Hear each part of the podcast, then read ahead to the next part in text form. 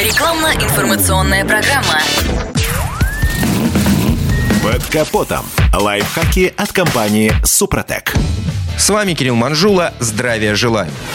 Если машина используется достаточно интенсивно, никто не удивляется, когда что-то в ней выходит из строя. Однако существуют узлы и устройства, ухудшение работы которых воспринимается владельцем как непреодолимая неизбежность, и практически никто их ремонтом не занимается. Речь, в частности, идет о нечеткой работе ремней безопасности. Существуют два типа шалостей этого устройства. Прежде всего, следует упомянуть его манеру не вытягиваться из катушки даже при самых нежных и аккуратных попытках сделать это. Закусывает, клинит и все тут. Вторым неприятным проявлением подобного рода становится противоположный эффект, когда катушки лень сматывать ленту ремня после расстегивания замка. Из-за этого металлическая пряжка оказывается висящая аж за порогом автомобиля или мешает закрыть дверь машины. Как ни странно, но причиной столь безобразного поведения ремней может выступить банальная грязь. В процессе эксплуатации на ремень налипает всякое. Пыль с дороги, частички верхней одежды,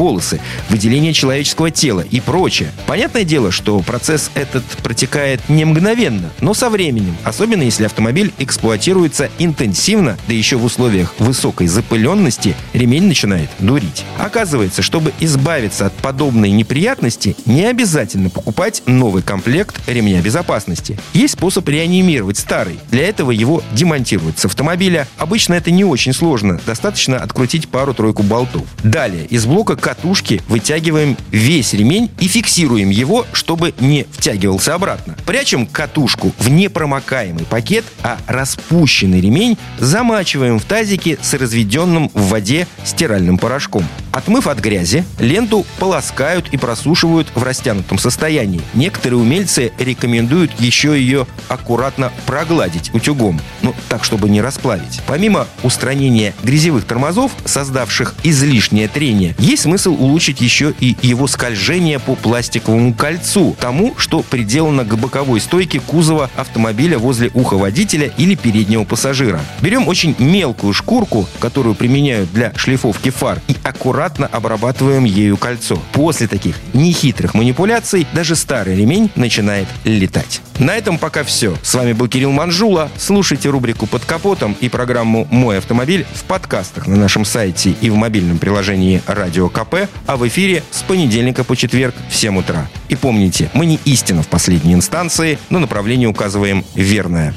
Спонсор программы ООО «НПТК Супротек».